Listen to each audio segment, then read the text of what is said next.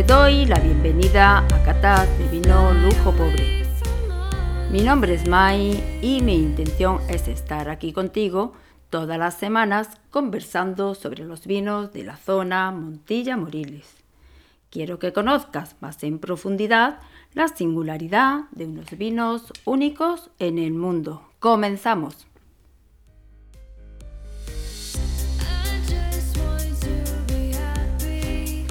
Hoy presentamos una experiencia con vino que se llama PX al límite. Tenemos aquí a Ana Lamora para presentarlo. Bienvenida Ana. ¿Cómo es eso de llegar al límite con el PX. Hola Mai, buenos días. Bueno, gracias por invitarme a tu, a tu espacio de lujo pobre. Y hoy efectivamente vamos a hablar de, del PX, del PX al límite. PX al límite forma parte de una serie de, experiencias con vino o happenings wine eh, traducido significaría qué está sucediendo, qué está sucediendo en vino. Y es un tipo de, de enoturismo más vivencial, mm, más, más, más de experiencia y que, y que nos permite a través, a través del vino pues, disfrutar de un enoturismo de inmersión en el, en el territorio. Así ya próximamente eh, en el mes de agosto comenzamos en toda Andalucía y en concreto aquí en Montilla Moriles con este primer Happenings Wines PX al límite.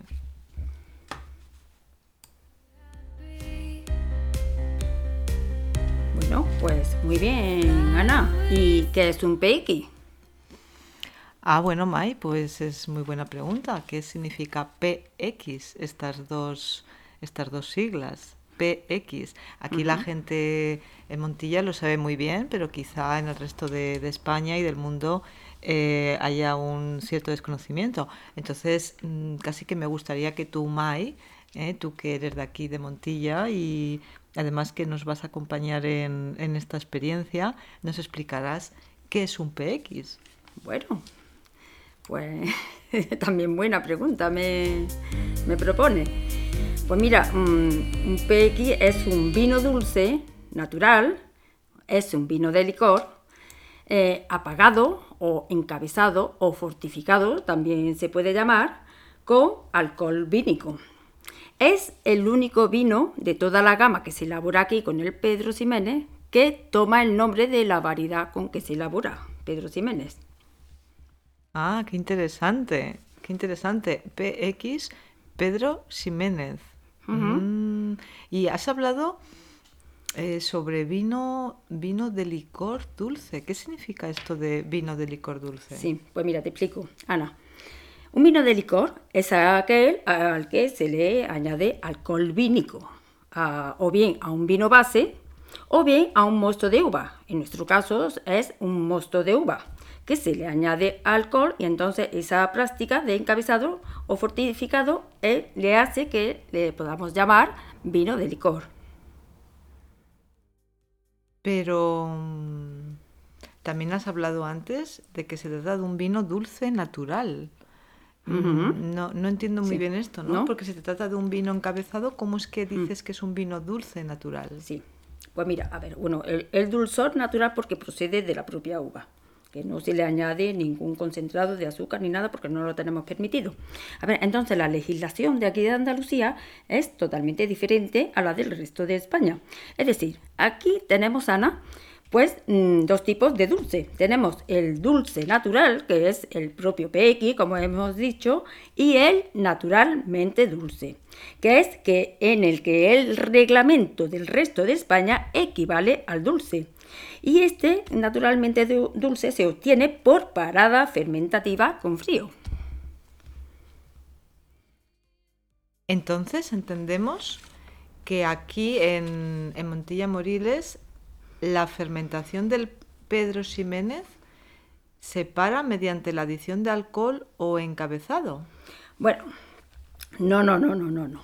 No, a ver, a ver si aclaramos este concepto porque el pequi es un vino que no llega a fermentar.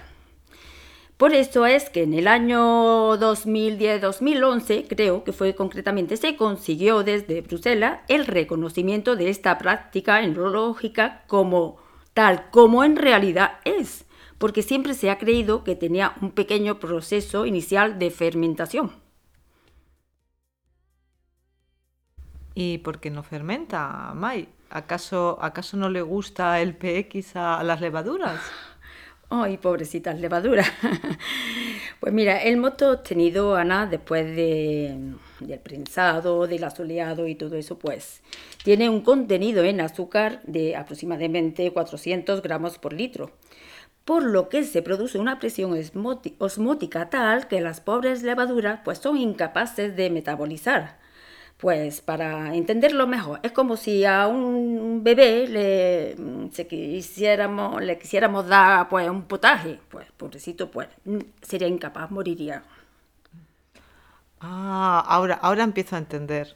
Ahora empiezo a entender de por qué, de por qué al límite, ¿no? ¿Por qué PX al límite? Y quizás, Mai, si nos explicas un poquito en líneas generales cómo sería el proceso de elaboración ¿eh? Mm. que, sufre este tipo de vino de licor dulce o dulce natural, como nos mm. has comentado, mm. PX, porque se elabora con Pedro Ximénez y además único, único en Montilla Moriles, ¿verdad? Por la climatología que nos presenta. Sí. ¿eh? Pues quizá podamos llegar a entender un poquito la, la experiencia. Sí, el concepto. Bueno, pues mira, Ana. El Pedro Ximénez aquí en Montilla, la verdad que es un vino totalmente artesanal, de principio a fin porque se comienza con una selección de uvas muy con un contenido en azúcar importante y una calidad excelente. Y la, recogida de la uva es totalmente manual.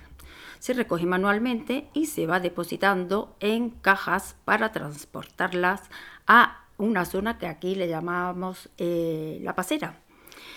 Eh, el, objetivo de, ponerlas en la pasera, que la pasera son, voy a explicar, son extensiones grandes donde se extiende la uva, que el objetivo es que se deshidrate la uva y se concentre el contenido de azúcar. Eh, por eso le llamamos natural, porque el contenido de azúcar que tiene este vino es por un proceso de deshidratación y concentración del contenido de azúcar. Entonces, mm, aquí en la pasera estas uvas permanecen pues de unos 5 a 7 días aproximadamente, depende de la insolación y de las condiciones climatológicas. Y también resulta de que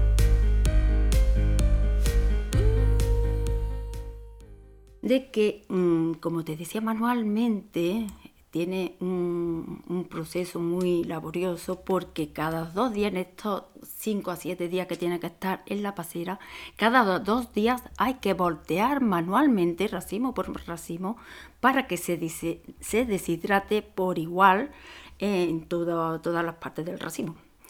Entonces, ya una vez que eh, está con un contenido de azúcar adecuado, un grado bume adecuado, que eso lo deciden los entendidos enólogos de cada bodega o cada pasera, pues se procede a la recolección de, de nuevo en cajas y se lleva al lagar. ¿Qué se hace aquí en el lagar? Pues bien, en el lagar también pasa por distintos procesos. Por eso te digo que aquí paso por paso es un vino totalmente artesanal y con eh, una elaboración muy cuidada y muy protegida. Entonces aquí en el lagar pasa primero por una prensa neumática especializada para este tipo de, de pasas con un, neumático especial más grueso, más fuerte. Entonces aquí pues obtenemos un primer mosto con un contenido importante de, ya de azúcar. Pero ¿qué pasa? Que la presión de esta primera prensa pues no es suficiente, no exprime totalmente la uva, entonces se queda eh, un resto importante en el orujo de, esa prensa. Entonces, para aprovecharlo, ese orujo se recoge de nuevo también y se pasa a una prensa eh, hidráulica.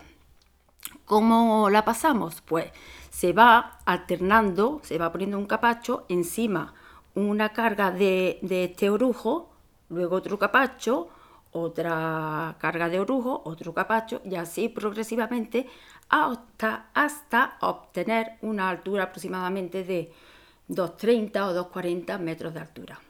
Entonces esto ya se introduce en la prensa hidráulica y va, va prensando, va, va mm, exprimiendo y va mm, sacando, exprimiendo al máximo el orujo para sacarle todo el jugo, todo el mosto que contiene ese orujo que es muy importante y, es bastante, hasta llegar aproximadamente pues, a un metro de, de altura.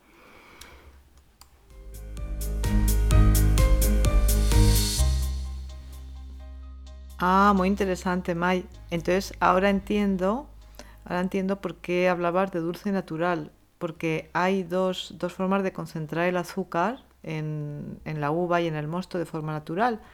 Eh, entiendo que la primera es por la maduración de la uva, ¿no? Con este sol fuerte que tenemos en Montilla Moriles. Y la segunda concentración es por el asoleo, ¿verdad? Eh, el asoleo en, en los capachos, ¿eh? que simplemente es una insolación al, sol, que aquí en Montilla Moriles no tenemos ningún problema por la climatología. Eh, raramente llueve eh, en aquella época del año donde se producen las, las paseras y allí sufre eh, la uva una doble concentración, ¿verdad? Hasta llegar a esos casi 400 gramos litro de azúcar. Sí, sí, sí, efectivamente, hombre, el proceso ya, ya por sí, la uva Pedro Ximénez tiene un alto contenido de azúcar y ya después, pues, con el asoleo, pues, mm, se aumenta la, concentración de, azúcar por el proceso de, deshidratación. Y... después, May, nos has comentado el proceso del prensado, ¿no? Que hay dos tipos de prensado, uno, mm. uno mm, primero y después uno segundo con más mm. rendimiento. Eh, ¿Tú nos puedes decir cuál es el rendimiento por kilo de uva? ¿Qué, qué cantidad de, de mosto de Pedro Ximénez se, extrae. Hombre, la verdad que el rendimiento pues, es pequeño. Encima de, del trabajo que tiene eh, la elaboración de este vino, la recogida manual, eh, mm, bueno, y, la pasera que está, esto es en pleno mes de agosto, con una temperatura, una climatología pues mm, de, al sol de casi 50 grados, podemos decir, pues, pues la verdad que que la experiencia es una experiencia al límite. ¿Eh? ahora, ahora entendemos muy bien más sí, sí, sí. ¿eh? por qué, por qué PX al límite. Entonces, bueno, cuando vengamos aquí a Montilla a vivir esta experiencia contigo, Mai, sí. ¿eh? en primera persona, sí, sí. Que, que nos aconsejas, ¿eh? ¿Qué nos aconsejas traer? Bueno, pues, un... pues hombre, mm, traer un, un, sombrero, una gorra que para protegernos, eh, agua para hidratarnos, cómodo, un abanico también que es propio de aquí de la zona y, y, eso es lo que yo aconsejo, porque la verdad es, es al límite, es una experiencia eh, que como se llama al límite, pues al límite de calor que hay que venir preparado. La verdad que sí. Pues estaremos encantados de, de visitaros, de estar aquí, de vivir la experiencia. Y, y, además es que es un lujo, es un lujo poder, poder probar ese, ese PX desde, desde, desde la prensa, ¿no? ver, cómo, cómo va cayendo como un néctar, ¿no? que puedes, puedes coger con el dedo. una miel.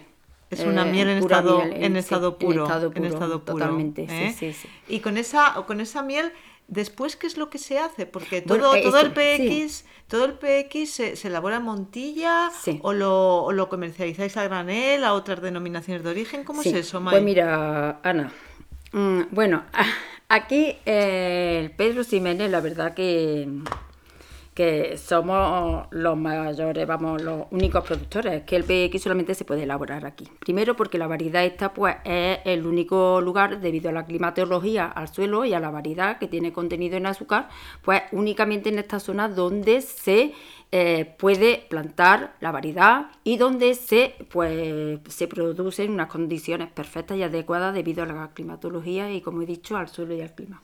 Entonces, una vez que tenemos ese mosto, pues eh, ya lo que sí, como ya te dije anteriormente, pues se, se fortifica con alcohol y ya está preparado para comercializarlo y llevarlo pues a todos los sitios que no, que no lo demandan, porque la verdad que tiene muchas demandas y ya lo que se, hace cada bodega es pues envejecerlo en su bota.